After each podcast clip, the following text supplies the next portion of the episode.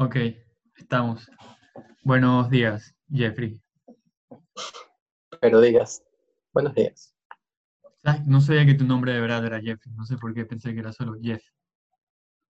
No, nunca es solo Jeff. Por suerte es Jeffrey y no Jefferson. ¿Te imaginas? Jefferson. Eso es raro, pero es raro que en, la, en Ecuador pasa eso, que a los hijos les ponen Jeff en vez del nombre completo. O sea, según yo, todos los Jeff que he conocido, literal han sido Jeffersons. Claro, pero ¿cuántos Jeffs has conocido? Tres. Tú Y todos me... No sé por qué. Debe ser un patrón. es un patrón. Eh, pero bueno, para los que están escuchando, para los que están viendo, el día de hoy tenemos invitado a Jeffrey Bellis, periodista, estilista, eh, drag queen, eh, fotógrafo tal vez, coreógrafo, tuitero, no sé qué más. ¿Qué más haces? Qué risa. La verdad, según yo no hago nada de eso. Cuando pienso en mí y en lo que hago en la vida, me deprimo un culo porque según yo no hago ni verga. Eso pasa que a veces. curioso que, que enumeres tantas cosas. Eso pasa a veces, yo también me pasa lo mismo, que pienso que no hago nada aparte de tuitear y ver Netflix, pero ahora tengo un podcast. Al parecer, este es el tercer episodio del podcast. Ah, Y qué bacán. sí, sí, sí, sí, es, es rarísimo porque de, de la nada tengo como que, tengo cinco invitados para esta semana y no sé cómo voy a hacer para grabar y editar todo. Chuta. De ley lo sacas, de ley, de ley. Ojalá. Pero bueno, eh, lo bacán de Jeffrey es que tiene un montón de proyectos interesantes. Que yo, yo participé en uno de esos, fue, fue en, el, en el 2017, me parece. 2017. Puta, Ajá. ¿sabes qué? Lo había olvidado. Qué risa, de verdad. Claro, este fue una sesión de fotos con la intención de romper estereotipos masculinos, algo así era, ¿no? Sí, este se cortó un poco, pero imagino que la pregunta era que habla un poco del proyecto, ¿verdad? Claro, claro, O sea, claro. básicamente lo que, lo que era era como echar por tierra un poco estas heteronormas con una acción súper sencilla que es jugar con muñecas. Según yo, todos los peladitos de la generación nacida entre... Que, no, ¿qué digo? Desde la generación que nace antes del 2000 tiene que haberse enfrentado a esta idea de que si jugabas con muñecas eras maricón. Así que era mejor que no lo hagas. Entonces, con esa experiencia súper puntual y, y pequeña, que igual es como una experiencia de vida personal, creé esta sesión de fotos llamada Boys and Dolls, que primero la hice con, con tres manes, en la que estaba Spanky, Ricardo Delgado y otra persona más que no recuerdo. Pero Y luego simplemente Spanky- de- decidí Spanky hacer- también es. Spanky se llama Ricardo y Ricardo Delgado se llama Ricardo y yo me llamo Ricardo. ¿Eso influyó o fue coincidencia? O sea, yo creo que todos los heteros, como que se llama Ricardo, o sea, en una fiesta te puedes encontrar con 10 Ricardos, más aún si eres de Puerto Azul o Sambo, pero Sí, es verdad, eso es verdad. Oye, me pareció interesante. ¿Tú crees que desde el 2000 la gente, la, la gente ya no le importa tanto jugar con muñecas o las heteronormas o eso? O sea, yo siento que hay un patrón, honestamente, porque, o sea, igual eres un niño, ¿no? Y estás sometido a este adultocentrismo fatal, que aquí en Ecuador simplemente es un poquito más denso, porque hay tantos movimientos sociales que están como evolucionando en, en, en otros países y acá recién están aterrizando, por ejemplo. Pero creo que sí, que, que los pelados a partir del 2000 son de una u otra manera más libres. Ya sea porque son en, gran parte hijos de, matrimonios jóvenes que se han depurado un poco de, de ideas tóxicas con, con, respecto al género y, y cómo tienes que comportarte como chico, como chica, como niño, como niña, o porque simplemente lo demandan los manes desde chiquitos, porque tenemos igual esta creencia de, de ver a los pelados como una unidad mínima de pensamiento, pero si, si les prestas atención te pueden sorprender de, de, un montón de maneras. Así que yo creo que, que, a partir del 2000, honestamente, los pelados son mucho más libres, incluso por lo que consumen en la televisión. sí, son, aparte de libres, creo que son más, son más inteligentes, creo. Son mucho más sí. formados, son mucho más, las causas sociales son, les importan muchísimo. O sea, mi, mi ex es de, del sí, sí, y la man es embaladísima igual Cachaco. con todo ese tema, con todos esos temas. Y ahorita que está... Es la generación que, vio, que... Ahorita que está todo lo de George Floyd y, y Black Lives Matter y, y ACAB, All Cops Are Bastards, la man está demente. O sea, bien en un buen sentido, pero está que habla de eso. O sea, cacha que es la generación que creció viendo a un presidente negro en Estados Unidos. Aunque no quieras ver a Estados Unidos como un referente cultural, es, es, inmenso, es inmenso el hecho de que, de que esa nación que ahora simplemente está en crisis, está recontra convulsionada, le haya permitido a estos chicos creer, crecer con esa idea de la diversidad, de la aceptación, de la representación, de que no hablamos de un actor, hablamos de un presidente negro claramente los manes están en otro plano terrenal que, que nosotros. Yo nací en el 98 y siento que, que hay una diferencia cuantiosa en la manera de concebir algunas claro, ideas. Sobre todo, es verdad, lo de, lo de Obama y también los manes vivieron la legalización del matrimonio gay en casi todo el mundo. Quizás algunos ni siquiera se acuerdan que, no, que, eso era ilegal eh, también la, la, legalización de la marihuana y todas esas cosas. Son procesos que los han vivido de pequeños, entonces me imagino, claro, es completamente distinto. Y sumando lo de Obama, también los manes vieron a Evo Morales como presidente, entonces como que también tienen esa otra descolonización aquí en Latinoamérica. No me había dado cuenta. Y acá, y aterrizo acá, tienes a Lenín Moreno, que es una persona con discapacidad física, independientemente de que man valga verga administrando el país gestionándolo. Y, igual, y, o sea, loco, igual es un mensaje que el man sea nuestro presidente, una persona discapacitada. Claro. Contigo, con discapacidad física. Sí, es cierto. No digan discapacitado, que esa palabra vale verga. Y tienen a la, a la fiscal, que es... Diana Salazar. Y además, como que estas manes atraviesan la, adolescencia con todo este estallido de las redes sociales con respecto a la corrección política y el Star woke. Star Claramente los manes están... ¿Tú, qué piensas, ¿Tú qué piensas de la corrección política? Específicamente sobre esto. Ya, eh, creo que no hay manera que suene esto normal, pero el otro día estaba con un pana, el man me dejó un, un wall en Facebook y yo estábamos haciendo, porque justo habíamos hablado de esto antes, va a sonar rarísimo, pero el man me dijo como que, oye, loco, tú sabes que Facebook ya no te deja, ya no te deja decir maricón. Y yo, no, loco, ¿qué, qué, de qué hablas, loco? El man, sí, loco, escríbeme, te voy a dejar un wall, respóndeme y vas a ver que te bloquea. El man me deja y yo le pongo, ya cállate, maricón. Y a los 5 o 10 minutos, Facebook me dice así, me, me mandó una notificación, hemos borrado tu comentario porque incita al lenguaje de odio, ese tipo de cosas, y me bloquearon por 24 horas. ¿Tú sabías eso? Que Facebook ya no, deja decir maricón. O sea, chuta, yo creo que vas a hacer que me cancelen con mi respuesta, qué verga. Yo quería ser famoso con tu podcast, loco, no que me cancelen.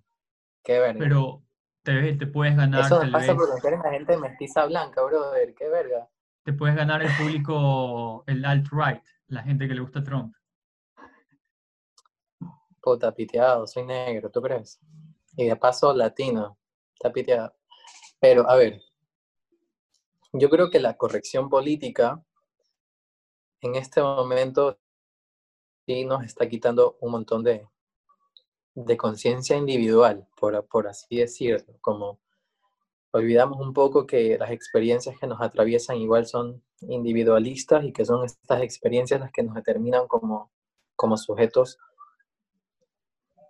de cambio, de una u otra manera. como que tú puedes leer un montón de cosas en las redes sociales. Por ejemplo, todos estos manes que, que uno tripean el feminismo o que tripean que, que los negros hablamos porque estamos resentidos y queremos que nos den un par de likes. Chucha, qué increíble que fuese así de fácil. O sea, los manes piensan que en la Yoni, por primera vez en la historia de la Yoni, los 50 estados están marchando para conseguir 20 likes, así. Por las huevas, ya, bacán.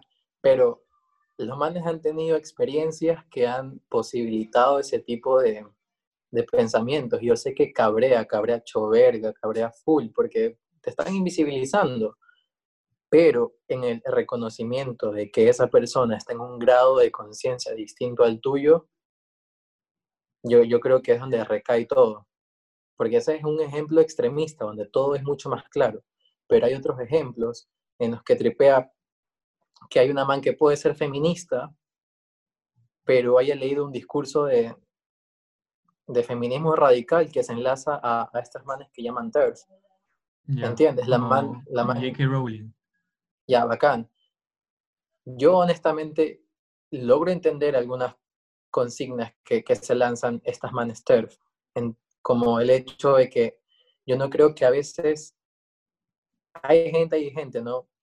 He leído algunos comentarios como que la idea, la idea principal no es como invisibilizar la existencia de, de las mujeres trans o su condición como mujeres trans y, por ende como mujeres en sí, sino que a veces es como poner un nuevo como que aspecto más, un, una nueva línea, una nueva aguja en, en ese pajal de discusión en el que te dicen, sin duda son mujeres y aceptamos su condición como mujeres y tienen un espacio dentro del feminismo porque son mujeres, pero también está bien pensar que al fin y al cabo fueron hombres alguna vez y que eso les da otro posicionamiento, les da un discurso distinto que no se puede obviar, que se debe hablar, ¿entiendes? Yo creo que, que, que se debe hablar, pero eso ah. lo logra reconociendo que no todos tienen tu nivel de conciencia porque atraviesan experiencias distintas que posibilitan esos razonamientos. Como que sí. puede ser una persona super woke en cinco temas y flaquear en uno. Y no por eso hay que cancelar, ¿te entiendes? Porque sería, de cierta manera, eso... mandar a la verga todo el trabajo mental que has hecho en otros aspectos de tu vida. Claro, eso pasa bastante. Yo también estoy de acuerdo con lo que dices, de que la corrupción política está mermando bastante de, del individualismo, pensamiento individual, porque, o sea, toda esta gente, pasa bastante justo con la gente del 2000, que se genera este pensamiento colectivo, pero ya no piensan, solo, solo se, se vuelve a hacer woke, porque es tendencia, o sea, bacán que sea tendencia, pero es tendencia y, y es lo que está pegando y es como, es lo normal para ellos, no sé si me explico. Y los manes se pierden a veces por eso, como que no tienen ese pensamiento crítico, no pueden discernir como que esto está increíble, esto está súper bien, pero este tema como que me parece que está más allá. Y tampoco es lo que tú dices, lo que no, los manes no entienden o no quieren entender que hay gente que tiene, ha tenido distintas experiencias o son de otra generación y por eso hacen cosas como cancelar a sus abuelos. ¿Qué, qué, qué ya entiendes, eso me parece desproporcionado. Yo sé, yo sé que, que cabrea, yo sé que cabrea full, pero es como una especie de, de, de woke performático. Es, sí. es como andar performando que eres este man recontra iluminado, que, que entiende a las minorías, que, que, eres como una especie de, de, blanco salvador a través de un post de Instagram, de Twitter. Es como, brother, relájate, sí. puede ser sí, yo por, un par de noches. Sí, eso, ese, es, ese es de mis peores miedos, que, que la gente piense que, que yo soy, quiero ser un, un white savior, ¿sí? Por eso nunca, no sé, nunca hablo, intento hablar de... No me gusta tratar esos temas tanto, por ejemplo, en, mi stand en mi comedia, porque siento que siento que me, me, la gente va a decir, ay, hijo de puta, un hetero blanco, nivel socioeconómico medio alto, hablando otra vez de temas. No sé, tengo miedo. Tengo miedo que me cancelen, es lo que, tengo, es lo que estoy diciendo. Tengo miedo que me cancelen.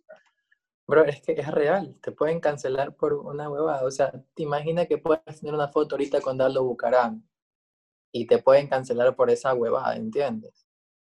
Ya, te puedes, puede haber sido una foto que te hizo sacar tu mamá o alguna huevada, pero la gente puede armar narrativas con, el, con una simple foto y decir, bro, este man es meco, es negro, y aún así se saca una foto con este man que, que tiene como un apoyo a esta marcha de con mi hijo no te metas, sin poder mirar el contexto detrás de cómo ocurrió esa foto, si era una simple joda o si tu mamá ama a Bucaram y quería que su hijo bello tenga una foto con ese hijo puta, quién sabe por qué, pero era trip de tu mamá y no tuyo. Yo creo que... Así de tóxica puede ser la, la cultura de la cancelación. Yo creo que lo que decía Andy Warhol era verdad, pero, era, eh, pero sobre cancelar. Todo el mundo va a tener sus 15 minutos de cancelación. Mm, qué verga, no, Los 15 minutos de fama ahora son 15 minutos de cancelación, verga. Bueno, regresando al 2017 con Otherness. Otherness, eh, Boys and Dolls no fue la primera producción de Otherness, ¿o sí? Eh, puta, honestamente ni me acuerdo porque fue mero accidente el asunto de entrar la fotografía. En serio, mero accidente, nunca lo tripié. De hecho, me compré mi cámara luego de la insistencia de un maestro.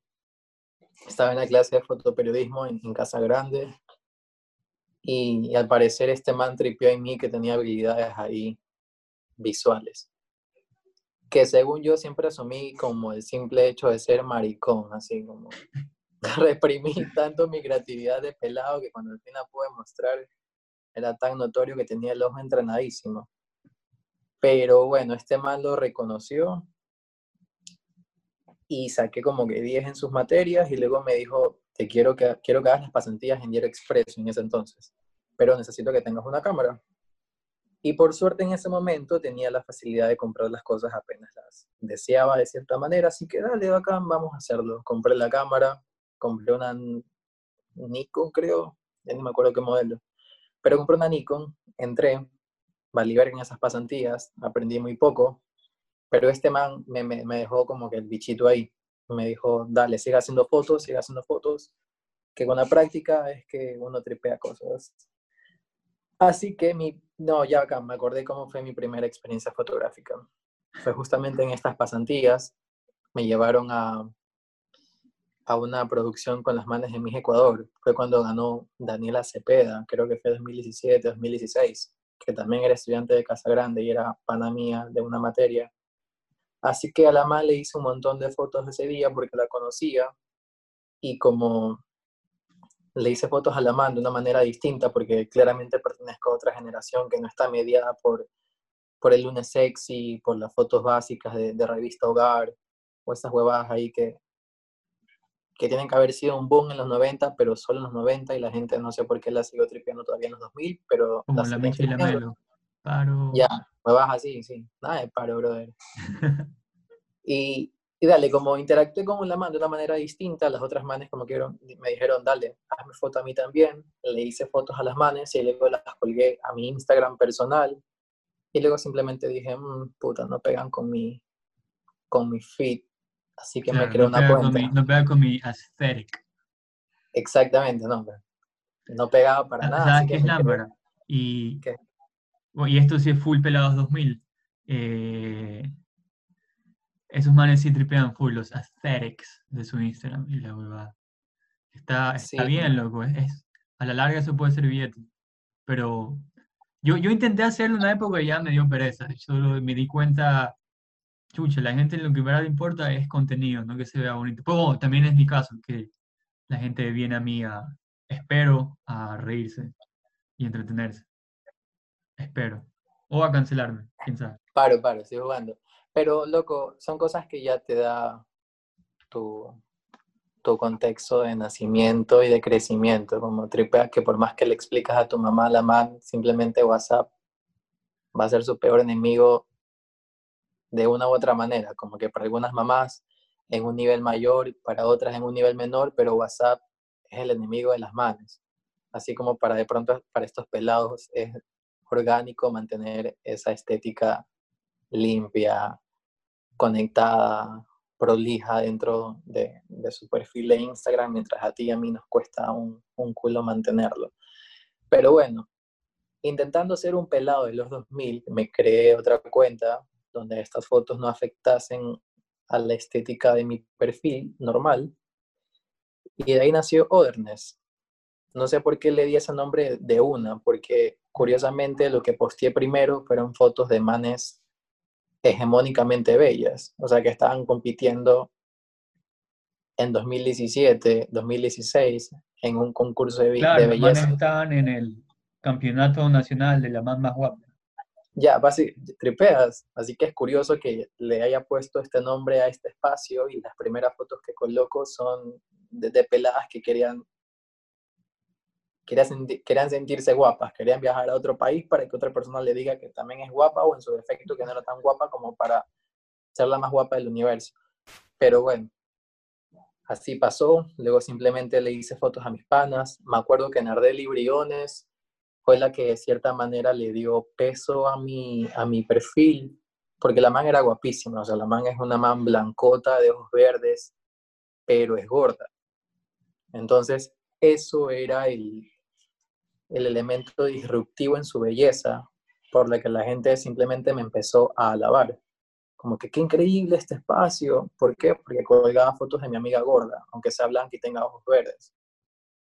Así de trastornados estamos con, con respecto a la belleza en Ecuador. Pero en todo caso, gracias Nardelli, tu, tu cara le dio sentido a esta página y me jaló full seguidores, la verdad. Y, y, dale, como que, como te cuento, con la man le di sentido al espacio. Maricón de Gueto, que es un man, como su nombre lo dice, mariconcísimo, del centro de Guayaquil, con una estética bastante disruptiva. Ese man sí es súper disruptivo. Tú lo ves en la calle y tienes que mirarlo. Sí, sí lo vi. Maricón de Gueto es uno de los de Guayaquil, ¿no? Yo no sé qué tipo el man con Guayaquil, pero participa con, con cosas de, los manes. Sí, Maricón de Gueto, sí, Maricón de Gueto, sí, lo ubico. Y, digo esto con, de la manera menos ofensiva posible, pero cuando tú lo ves, sí dices, plena, ese es un maricón de Gueto. Sí tiene toda esa estética. Me imagino que es parte de su discurso visual. Pero de, de una u otra manera demanda que lo veas. Sí. El man merece ser visto. Así es simple. Tú vas por la calle y merece ser visto el man. Así que me valide eso para hacerle fotos. Me resultaron, me jalaron otros seguidores más. Y luego llegué a la idea de, de usar este espacio como un diario visual más que nada. Porque yo creo que si el día tiene 24 horas, yo me gasto 25 pensando en mis huevadas puedo estar cocinando, puedo estar haciendo deberes mientras sostengo una conversación paralela en la que básicamente me encamo por alguna estupidez que dije en 2013, en 2012, pero que me persigue hasta el día de hoy, o, o tripeando alguna idea, pero siempre estoy como pensando porque Capricornio. Y ahí decidí que era como mi, mi oportunidad para convertirlo en diario visual, y me acuerdo que, que me contactaron de este proyecto Zoom, y a los manes les conté por primera vez eh, eh, mi, mi, experiencia traumática con el asunto de jugar muñecas. Que una vez en el colegio estaba jugando con muñecas, la profesora homofóbica de verga creyó que estaba tomando un mal camino en mi vida. Tenía ocho años, o sea, la man básicamente era divina, no sé, pero la man sabía que mi vida se estaba yendo a la verga porque tenía ocho años y no puede jugar con muñecas porque tenía pene. Así que básicamente la man dedujo que mi vida se estaba yendo a la verga y lo más propicio era enviarme al psicólogo para que mi vida no se siga yendo a la verga por jugar muñecas. Pero pudo, haber sido peor, loco. Te pudo, te pudo haber cancelado. Me pudo haber... O sea, igual me canceló la man, bro, según yo. Cancelado a los ocho años. Cancelado a los ocho. Puta. No me lo vi así, pero me cancelaron. Bueno, entonces esta mamá me canceló y esa cancelación me ganó un par de citas con la psicóloga, a la cual tenía como full recelo. Me acuerdo que no fue hasta la tercera sesión que le dije que estaba ahí por jugar como porque no lo podía verbalizar. O sea, tripeate un peladito de 8 años frente a una desconocida de bata blanca con una libreta de apuntes a la que le tiene que decir así con vergüenza y culpa que juego con muñecas. Pero bueno, recordé esa experiencia y dije, no, pues loco, qué, qué lámpara que desde, desde, que chiquito me hayan expuesto a seguir estas heteronormas, estos comportamientos prefabricados, diseñados, que, que responden a la experiencia de ser heterosexual en el mundo, nada. Y se me ocurrió la idea de Boys and Dolls, donde primero participaron estos tres manes y luego participaste tú con Leonardo y otros manes más que no me acuerdo, la verdad. Cierto, Leonardo también. Otherness, sí, ahora es un diario visual. ¿Sigue existiendo Otherness? ¿Sigues trabajando en Otherness?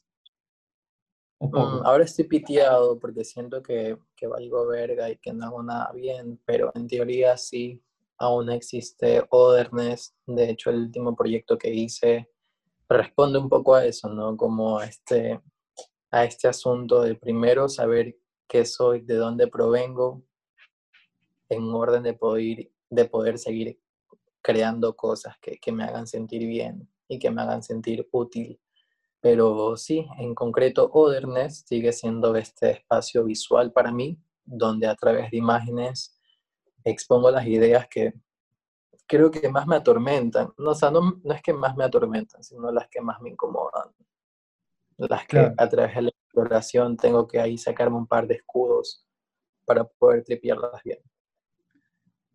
Es bacán eso, es bacán la catarsis del arte. Supongo. Y dolorosa, súper dolorosa, es horrible, es horrible. Pero. Te pasa un poco con la comedia, ¿no? Eh, ahora último, ahora último que tenía mucho tiempo, porque eh, bastante de la comedia, o sea, de hecho casi todo lo que he escrito hasta ahora último, hasta antes, hasta de la pandemia, la mayoría de las cosas eran como cosas que me, que ideas que me llegaban, que me pasaban sobre ciertas situaciones. Eh, por ejemplo, cosas que me parecían ridículas o así. Y ahora último sí he estado intentando escribir como un poquito más personal, un poquito más personal, y, pero es, es, es duro a veces. Hay esta técnica que, que leí en este libro, Comedy Bible, increíble libro, que te dicen que escribe durante 10, 15 minutos sobre, sobre un tema. Y el tema que te daba ejemplo el libro era, era tu niñez. Y yo pensaba que iba estar bien, como, ah, mi niñez. Y después fue escribiendo y a los 12 minutos estaba llorando. Así yo, qué, qué horrible esta huevada. Y, y, sí, tengo que ir al psicólogo, supongo. Pero sí, es, pasa. Yo creo que pasa en todas las disciplinas en todas las disciplinas, me imagino que pasa. Porque siento que, que al final es el arte es eso, es como una expresión de uno mismo. Amplio. Igual debo confesar que mi relación con los humoristas, comediantes, es bien piteada, la verdad. Siento que... ¿Por, por la Michi y la Melo o en general? Mm, o sea, no por la Michi y la Melo en específico, pero por la gente de pronto que decide hacer ese tipo de humor y y no se da cuenta las cagadas que se está mandando. Una frase que odio, odio así, pero con mi puta vida, que, que si fuese como que menos meco, pudiese responder cosas como, ¿sabes qué, loco? Cuádrate, cuádrate ahorita porque nos vamos a Quino. Pero, pero esta frase es cuando te dicen, ya, loco, si te puedes burlar del negro, del cholo, del serrano, y también te puedes burlar de ti mismo. O sea, si te burlas de ti mismo, tienes permiso de burlarte de cualquier persona que, oh sorpresa, resulta ser casi siempre las minorías invisibilizadas. Sí, ese, pensamiento es, está fallado.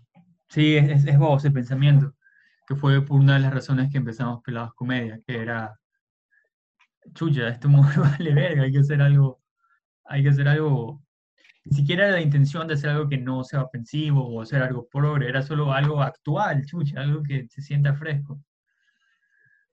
Pero sí. Es como disfrazar, es como disfrazar el bullying de comedia, brother. Es como no me. Sí, sí, sí, sí. mm, Loco, no está siendo divertido, está siendo un bully de mierda.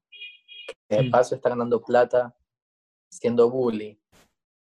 Sí, hay este concepto en la comedia que se llama punching up, que dice que si, si vas a tratar un tema, tienes que tratar de hacerlo de una manera en que no te burdes de la gente que está abajo, sino de la gente que está arriba y tiene poder y todo eso. Loco, es que eso es el humor negro, esa es la, esa es la sátira y la ironía. Yo no sé por qué estos desgraciados de verga, perdón, se me salió lo, lo guayaco, pero no sé por qué toda esta gente que pertenece como que al círculo actoral de Guayaquil, yo no sé si es que los manes antes de, empezar a trabajar en la televisión o en el teatro, en microteatro con Tamariz o con cualquiera de esos manes ahí de cajón, lo primero que les enseñan es decir, mira, loco, cuando alguien te va a intentar enseñar un nuevo tipo de comedia o te va a lanzar una crítica, lo que debes responder es, ay, es que no entienden el humor negro, no entienden la sátira, no entienden la ironía. Si no, puede, si no lo logra digerir, no lo consuma.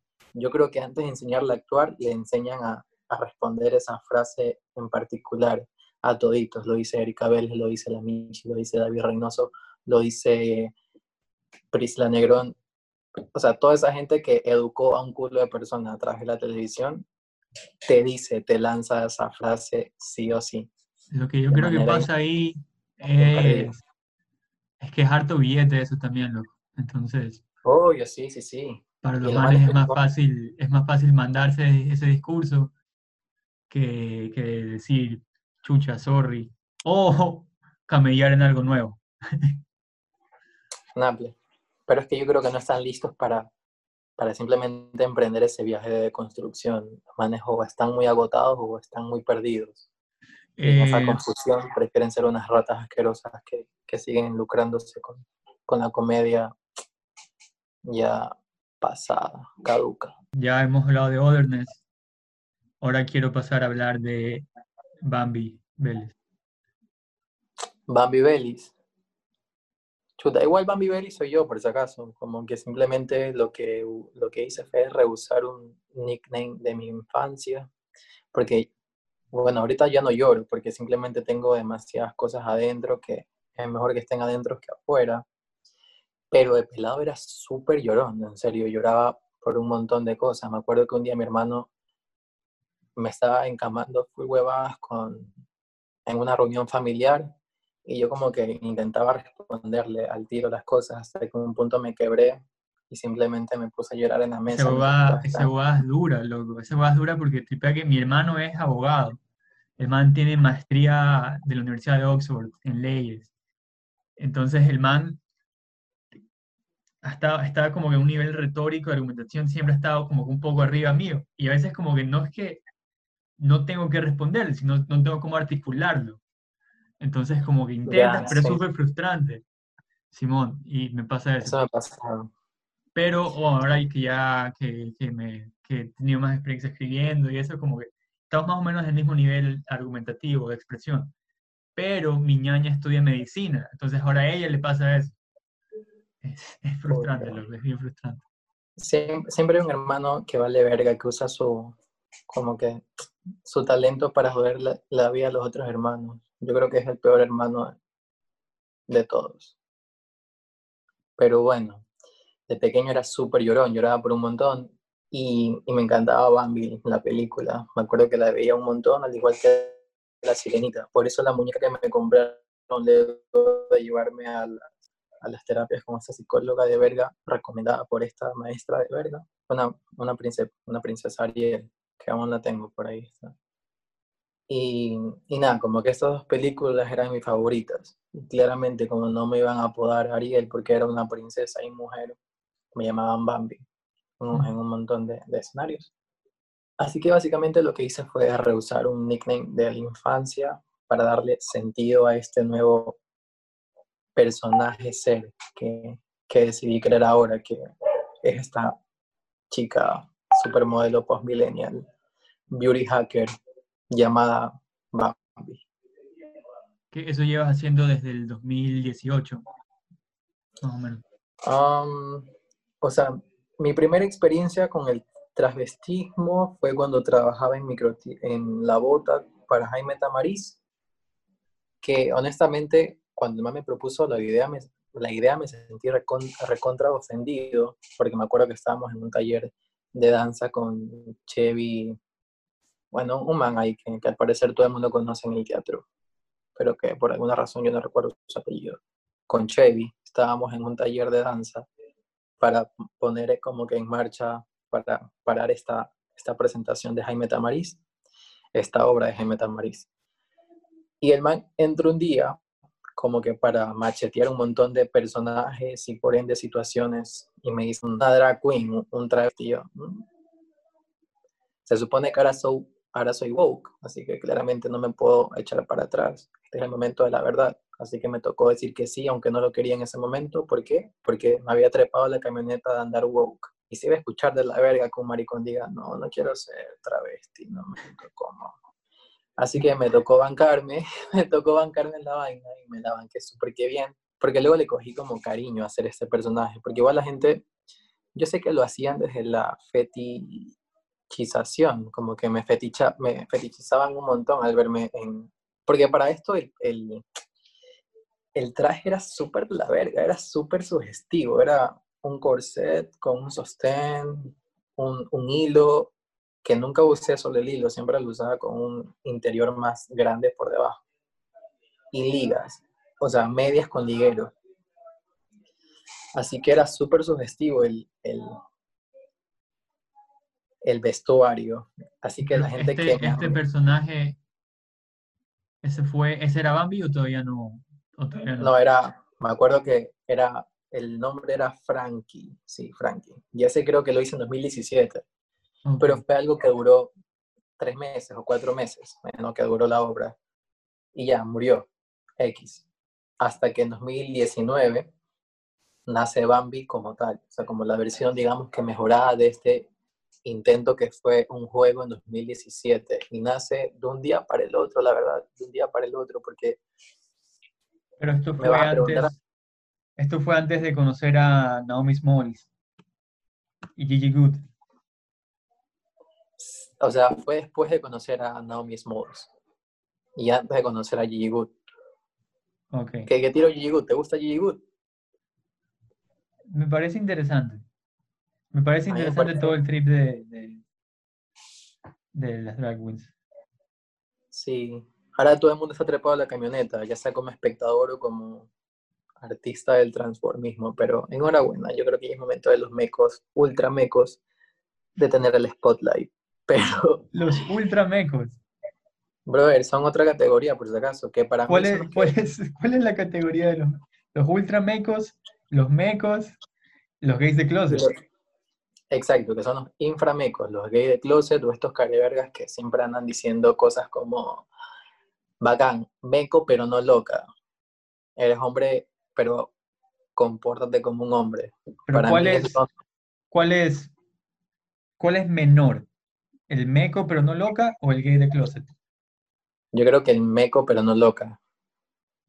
Sí, yo creo que el meco, sí, porque, no sé, porque te imaginas decir esas cosas luego de haber enfrentado como que la sociedad y estas heteronormas y aún así decir eso, no, loco, yo creo que no hay perdón. Creo que alguien de closet aún está en este proceso de descubrimiento y autoconciencia, así que como que tiene un poquito más de permiso para valer verga en algunos aspectos. Pero claro, bueno, hay, muchos, hay muchos gays de closet que tienen que serlo porque no los matan.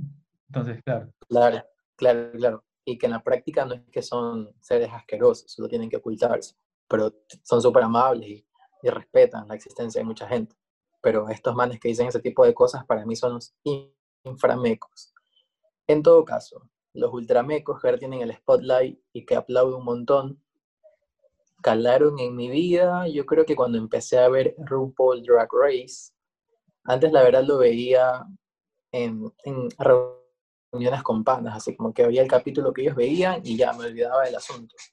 Y no recuerdo bien cómo llegó a, a gustarme como me gustaba Glee, por ejemplo, cuando era más pelado, pero me gustó a ese nivel. Así que simplemente vi un montón, un montón, un montón. Y algo que siempre dije de estas manes es que si bien tienen una producción increíble, o sea, las manes son súper pulidas, tienen peinados asombrosos, vestuarios asombrosos, tienen todo asombroso, menos el asunto del performance. Tú puedes ver un montón de lip de las manes y son manes blancas bailando, loco, hasta las negras, hasta las negras son manes blancas bailando. Y tú te quedas, chuta. Una latina, sin duda, barra el piso con las manos. O sea, tú vas, por ejemplo, a Vox, cuando Vox era este concurso de drag battle asqueroso, sin criterio, pero concurso de dragas igual. Loca, habían unas venezolanas ahí que te daban unos espectáculos increíbles, que tú en serio te quedabas lámpara. Yo no sabía que el cuerpo humano lograba hacer ese tipo de cosas, pero lo hace. Eso, ¿cuándo, ¿cuándo son esos, esas competencias? Por suerte fue una, una experiencia única que duró creo que de septiembre a octubre y murió. Porque es lo que pasa cuando eres hetero de clase alta e intentas monopolizar y hacer plata de, estas experiencias que responden de una u otra manera a lo marginal sin el debido respeto cultural. Es decir, cuando, cuando te acoges de lo cultural sin, sin entender lo sistemático y estructural. Así que esta vaina dejó de existir.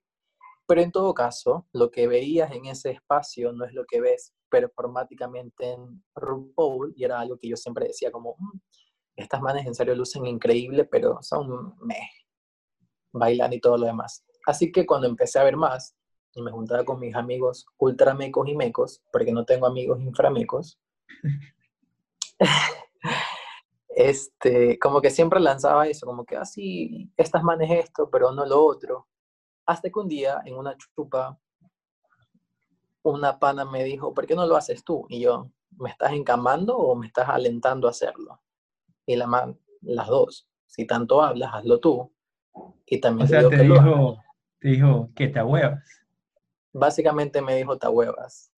Así que le dije, como buen capricorniano, no me huevo, chucha de tu madre, que la semana siguiente estaba comprando mi peluca. Y ahí empezó todo, ahí empezó todo. Lo, lo bacán es que la peluca me la pagó mi mamá.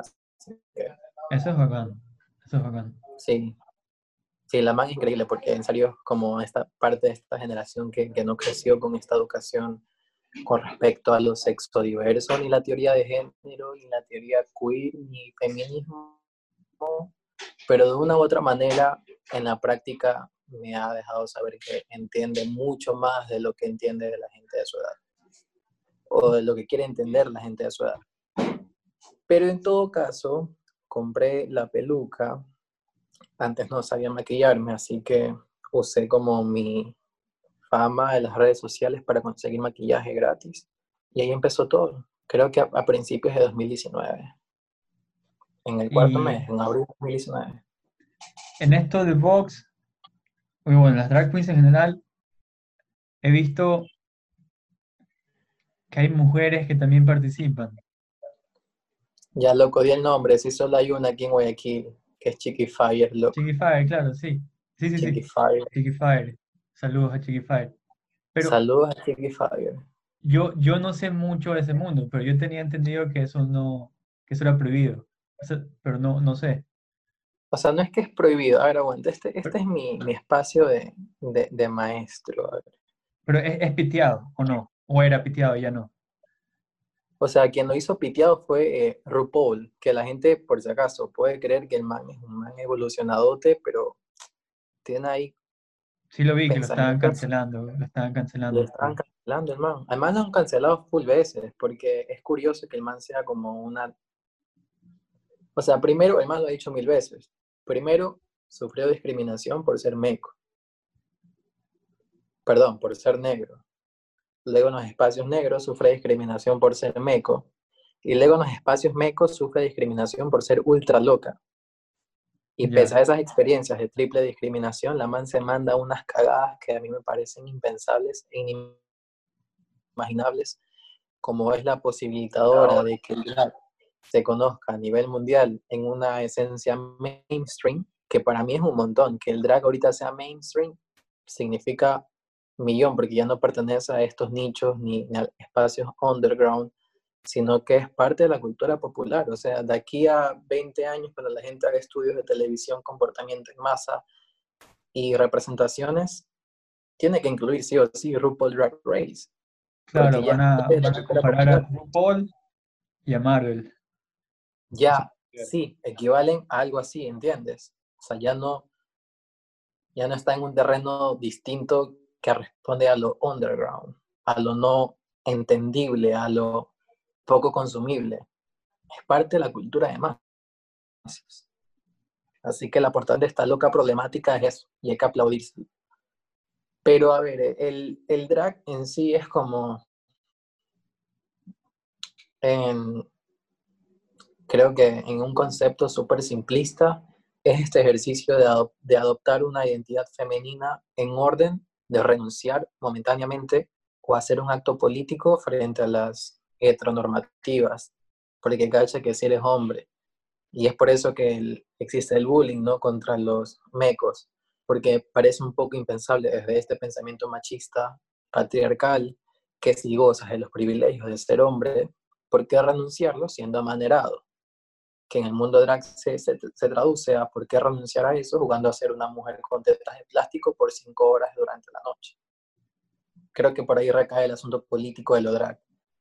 Y lo bacán del drag es que si bien tiene como esencia esto de, de personificar a una mujer, es tan fluido que al final puede que no seas una mujer, sino un marciano o alguna criatura del agua o alguna huevada ya, pero, pero básicamente es renunciar a eso que, que te hace lucir como hombre y que te da los códigos visuales físicos de hombre. Y el drag tiene un montón de posibilidades y diversidades, y en esas diversidades existen las bio queens, que tienen este prefijo de bio, porque es biológico, biological, y queen, porque es el sufijo de drag, queen. claro. Entonces, ya no es como este man que juega a ser mujer, sino eres como esta man que está reclamando su feminidad al exagerarlos, al exagerar esa feminidad de manera satírica con un maquillaje exageradísimo, que es lo que hace Chiqui Fire, por ejemplo. Que está bien, que es súper válido y hay que hacerlo también. No pasa nada si lo haces. Ok. Déjame procesar. Sí, sí, tómate tu tiempo, pelado hetero. Eh, muchas gracias, muchas gracias por explicarte ya. No hay que. Haz tu parte yendo a ser el, el, ma- el profeta en, en tus tierras heteras. Tú dices que voy a una hispana y, digo- Pendejo, y les digo, brother, vale verga Barcelona, drag es la nueva huevada. Loco, el drag es la nueva huevada. Oja- ojalá llegue a eso, a eso, como que a ese nivel, que la gente se meta a cuchillo por defender una reina en la final de RuPaul Drag Race. Tú dices, y que tengan barras, que sean, yo sí, señores, yo soy draguero. Qué asco, chucha. No, son dos mundos que no pueden mezclarse para nuestro propio bien. Pero bueno, eso creo que no, no, no sé si quieres hablar algo más. Eso era todo lo que quería hablar yo. No sé si quieres hablar. Hablar No, yo estoy bien. ¿Qué cosa? Vamos a hablar de la Yoni si quieres. Am, no tengo pensamientos ahorita. Se están como cocinando todavía con respecto a la Yoni. Porque al fin y al cabo no estoy tan. No sé, no he estado tan pendiente, honestamente. He estado como en un ejercicio de suficiente. En serio, tengo full ganas de ser estúpido en este momento, en verdad. Tengo ganas de ser lo más estúpido posible. Ya en una semana tendré que hacer mi tarea de contextualizarme y documentarme para entender qué, qué onda el mundo en que se halla. Pero ahorita estoy bastante cómodo siendo estúpido. Te podría de pronto hablar en la manera en que se pueda aterrizar de consciente el, lis- no quiero decir histeria colectiva porque no nace por las, por las puras, nace de un, de un acto atroz que ha posibilitado la validez de estas protestas, sino como aprovechar, ah, ¿qué palabra puedo usar? Onomatopeya. ¿Qué pito? A ver, no, qué ver. Ah. Pero bueno, usar esta ira, ya esta ira que, que sucede ahorita en Estados Unidos, que es súper válida por la muerte de, de George. O sea, triple que aquí la gente está publicando. Yo me caí de risa cuando la gente empezó a publicar ese cuadrito negro. Se lo dije, wow. Erika Vélez lo subió. Bro, Erika Vélez es guapísima y como sabe que es guapa, yo creo que la man se toma las libertades para ser estúpida, pero tremendas. Pero es su vida. Hay que tripearla y hacer, supongo. Pero me dio bastante risa que full gente publicara eso. Era como, brother, contextualizando en nuestro país, qué tan útil es esa huevada. no, no, sé si quieres tus 100 likes por usar el, el hashtag. Yo no entendía. Y luego, por suerte, como que la gente em, empezó a darse cuenta que, que de una u otra manera una cortina para la duró horas, si es que el hashtag solo duraba es más mediático, probablemente semanas o probablemente simplemente ya tapar por completo la información de, de las protestas. Así que yo creo que te puedo conversar de qué manera a mí me parece oportuna contextualizarla acá en Ecuador, de una manera más productiva y proactiva que compartiendo en tu historia de Instagram All Life Matters o publicando ese cuadro negro pendejo. Eh, está bien, adelante, ilumíname de nuevo. Yo, a ver, creo que hice hasta un post en mi, en mi Instagram, déjame leerlo porque honestamente mi cerebro ha pasado por tantos traumas que ya no logra pensar solo. Tengo que darle siempre una ayudita. Se llama ser adulto, amigo. Sí, te juro. ¿Sabes qué? Yo a veces pienso que de pelado, apenas tengo 22 años, pero de más pelado, tenía un poder de, creación y de ser, discernimiento increíble y ahora simplemente me cuesta no ser estúpido. Eso es todo, me cuesta un montón no ser estúpido, pese a que en este momento lo quiero ser. A ver, lo que, lo que intentaba decir era que a través del lenguaje y de un análisis interno de ti mismo le puedes dar como que un uso más productivo a esta convulsión social existente en Estados Unidos por la, por la muerte, el asesinato de, de esta persona.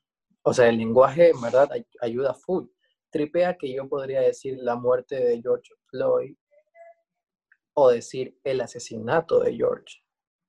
Ya es como al usar el asunto, la palabra asesinato, estoy siendo más respetuoso con su muerte, porque el man no murió, pues loco, lo mataron. Claro, sí, sí, sí. Eso es, sí, eso es uno de mis fetiches pequeños, el lenguaje y cómo el uso te conceptualiza y te cambia la perspectiva completa del mundo, como en el ejemplo que acabas de dar. Sí, sí, sí, es brutal. Básicamente es eso. Entonces, usando el lenguaje, y su condición de creación del ser humano. Porque, loco, si tú no hablas, no existes. Si no usas el lenguaje, no existes.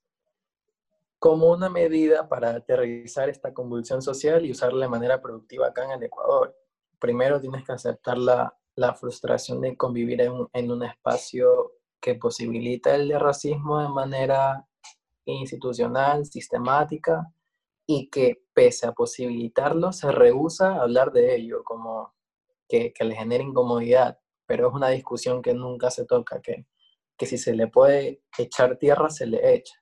Primero hay que aceptar esa discusión y luego entender que, que alejarte de ese racismo sistemático que te cala en lo más adentro de ti es una tarea titánica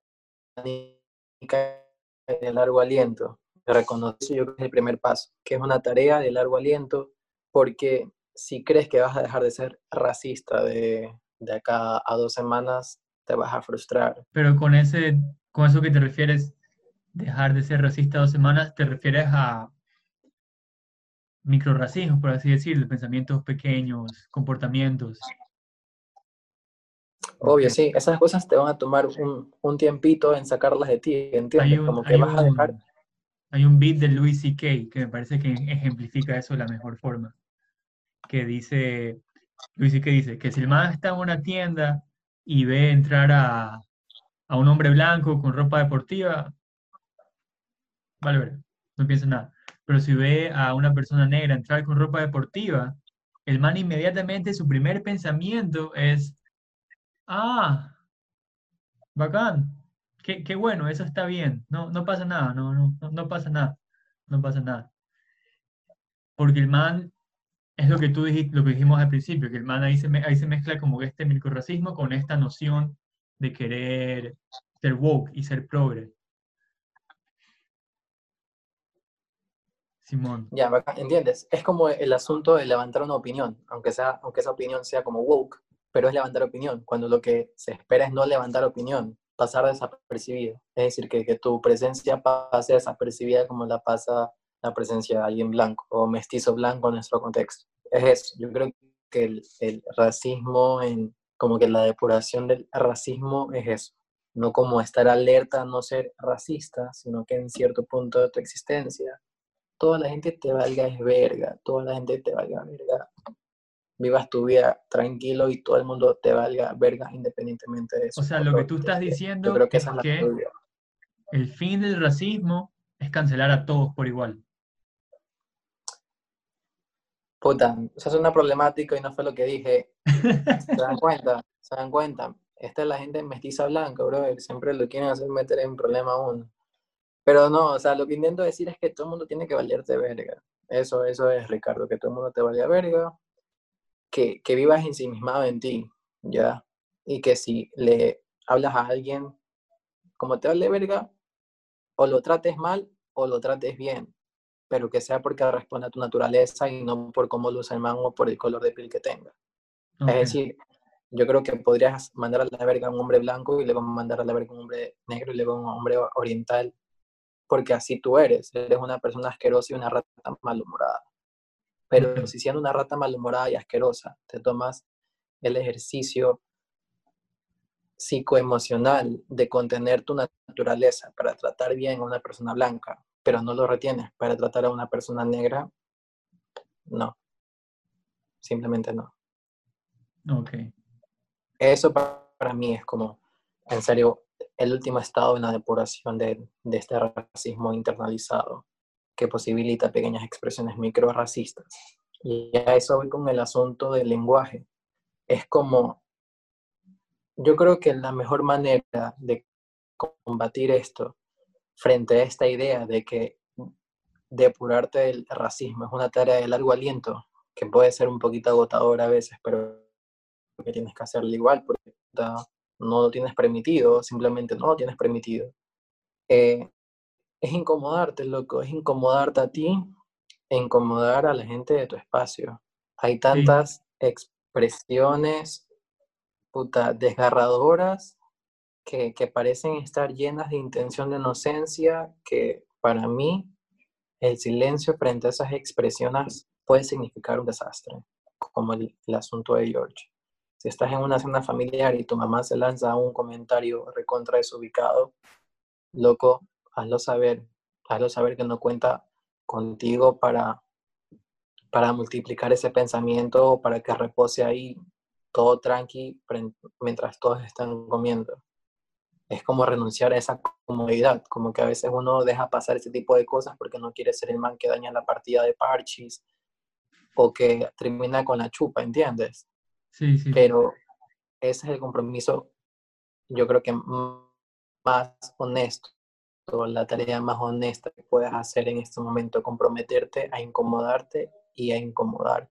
No, no permitir que tu pana diga que, que tu pana diga que todos los negros son ladrones porque están en el mismo carro y sientes que el llamar la atención va a ser el momento incómodo, lo va a ser incómodo, loco, pero es eso o ser cómplice con tu silencio porque si amante lo dice a ti es porque, loco, algo ve en ti que, le hace creer que te lo puede decir, ¿entiendes? Sí, ¿Entiendes? mis amigos a mí ya no me dicen cosas machistas porque saben que nos vamos al quiño. Pero si me lo dijeran, yo tendría que estar alerta de ¿por qué este man tripea que me puede decir esas cosas? ¿Qué, qué he hecho o, o, qué mensajes implícitos le he lanzado para que el man sienta que en mí tiene un repositorio seguro para pegar esas expresiones? Claro. Sí, es... Espera, déjame procesar otra vez. Sí, no, es, es verdad lo que dices. Pero bueno, siento que también eh, hay mucha gente, como dijiste antes, que está en otro nivel de conciencia. Y como no realiza ese ejercicio y nunca lo ha realizado, no, no es tanto que ve en ti o en mí ese, ese repositorio, sino que el man es y solo piensa que todo el mundo es un repositorio. Pero igual sí, sí tienes razón que, que hay que realizar ese ejercicio. No, no, sí, bueno, puede, puede ser. Y tú sabrás cómo, cómo le llamas la atención al mal. Sabrás si lo haces con condescendencia, con firmeza, con enojo, con amabilidad. Si le explicarás como le explicas a un niño de 5 años cómo pintar un papel, o si le explicarás como le explicarías a un diplomático en un modelo de la ONU. Tú sabrás, loco, el man es tu pana, tú has lidiado con el man y tú sabes cómo procede las cosas. Eso ya es es tu manera de manejar la situación, pero es el asunto de no quedarse callado. Y eso, porque que vas a incomodar, vas a incomodar, loco, eso tenlo por seguro. Solo tienes que echarte al abandono con esa idea y saber que esa, que esa incomodidad es oportuna, loco, que no hay discusión con respecto a eso. Está bien. Es cierto lo que dices, Jeffrey. Y con eso creo que ya estamos por este episodio de ¿Qué Está bien. ¿Quieres publicitarte? ¿Dónde te puede decir la gente, Jeffrey? Puta, hay que hacer eso en verdad, pero bueno, vamos a hacerlo. No, no hay que hacerlo, en verdad eres el primero que lo va a hacer. Si quieres, nadie te sigue. sí, obvio, sino así, puta, en esta generación que convive en las redes sociales. Tripenme en Bambi Bellis, tal y como suena, Bambi Bellis que en Instagram, Twitter. Sí, en Instagram, obviamente. La verdad, Twitter es un espacio personal, así que no me sigan porque ahí pongo cosas súper problemáticas. Y en, y en Instagram como que me tomo la esencia de ser un poquito más light, así que yo creo que ahí me pueden seguir. Loco, lucía bien durante esta conversación porque tengo una neuralgia con la fealdad. Así que si luzco de la verga, probablemente te demande. Ok. Está bacán igual tu, tu arete. Parece, no sé si tripeaste alguna vez Dragon Ball. Claramente no, qué pito. Maricón, acabas de cometer un delito de odio al preguntarme eso, por si acaso. Hay un, hay un arete de Dragon Ball que parece que es igualito al que tienes. Pero bueno, muchas gracias, Jeffrey, por estar aquí. Y nos vemos cuando podamos salir de nuestras casas normalmente. En cualquier chupa de sedivos. Ves, hijo de puta. Chao. Adiós.